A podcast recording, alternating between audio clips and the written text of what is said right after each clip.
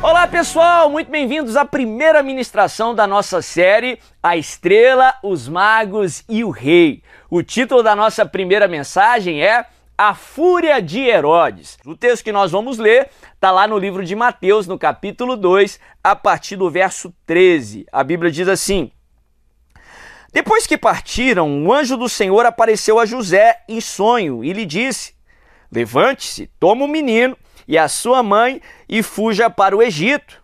Fique lá até que eu diga a você, pois Herodes vai procurar o menino para matá-lo. Então ele se levantou, tomou o menino e a sua mãe durante a noite e partiu para o Egito, onde ficou até a morte de Herodes. E assim se cumpriu o que o Senhor tinha dito pelo profeta: Do Egito chamarei o meu filho. Quando Herodes percebeu que havia sido enganado pelos magos, ficou furioso e ordenou que matassem todos os meninos de dois anos para baixo, em Belém e nas proximidades, de acordo com a informação que havia obtido dos magos. Olha que texto inusitado.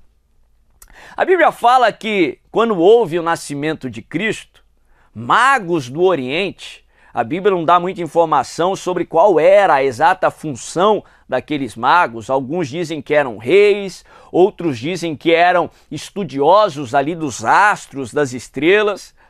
Mas a Bíblia nos informa que eles notaram uma estrela diferente no céu. Uma estrela que apontava as profecias lá do Antigo Testamento que ela ou esta seria um sinal do nascimento do Messias, o rei dos judeus. E a Bíblia fala que eles saem lá do seu país de origem, lá do Oriente, tudo indica que era uma terra distante, e eles vão ali até Israel para homenagear esse rei que tinha acabado de nascer. E eles vão procurar o rei no lugar que era mais lógico, humanamente falando. Eles não procuram o rei em primeiro lugar ali na família de José e Maria. Eles procuram o rei no palácio do rei. Eles vão lá no palácio de Herodes que era o atual rei dos judeus, ou pelo menos ali da Judéia. E aquela informação foi meio que inusitada para Herodes, que não sabia desses sinais. Herodes não servia a Deus.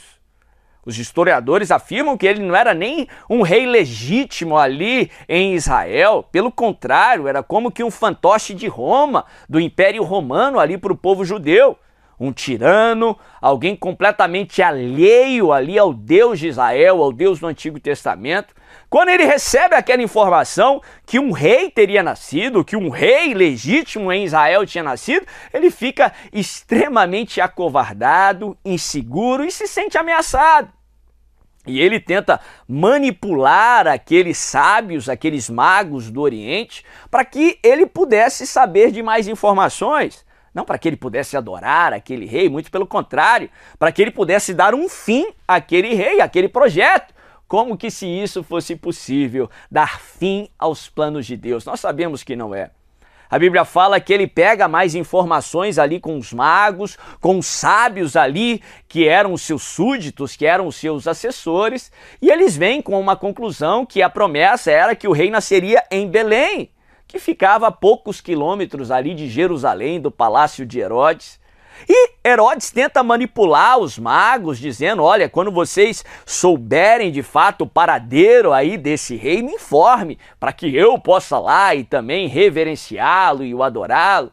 Nós sabemos que de fato essa não era a intenção de Herodes, porque Herodes é uma figura de Satanás e Satanás é o mestre dos enganos, ele é o pai da mentira. A Bíblia fala que os reis magos, por fim, saem ali do palácio de Herodes e eles veem que a, a estrela guia eles até a casa onde estavam José e Maria e a criança, o bebê, o nosso Senhor e Rei Jesus Cristo. E ali eles adoram a criança, eles adoram o Senhor, eles adoram o Deus que tinha se feito carne.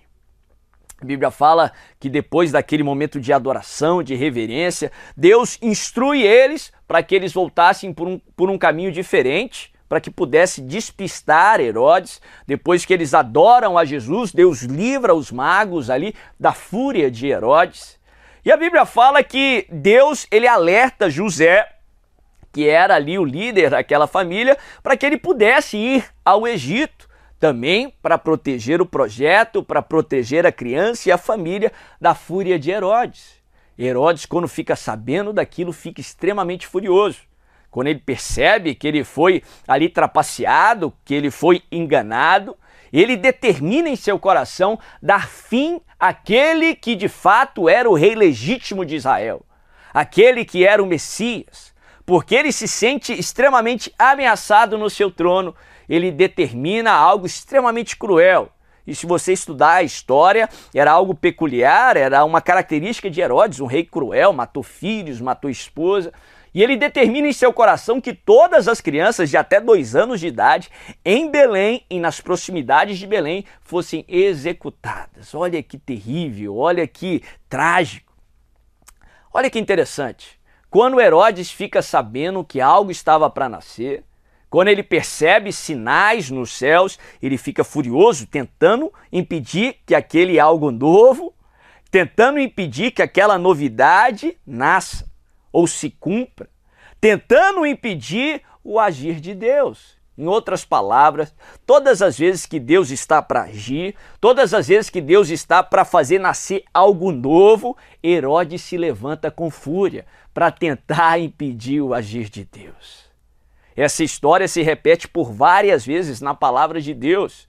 Se você se lembrar lá no Egito, quando chegou o momento da profecia se cumprir, depois dos 400 anos que havia sido predito lá a Abraão, que o povo de Israel deveria ficar ali no Egito e depois ser liberto do Egito.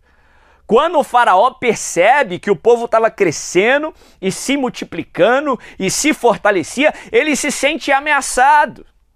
Ele fica com medo que o povo se levante um dia contra ele e o tire do trono. E Faraó também se levanta em fúria e primeiro ele tenta matar todos os bebês hebreus do sexo masculino e ele determina que os bebês sejam arremessados no Nilo, para que eles morressem ali de uma morte trágica, de afogamento.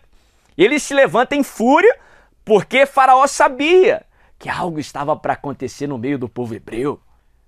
Faraó e Herodes são uma figura de Satanás.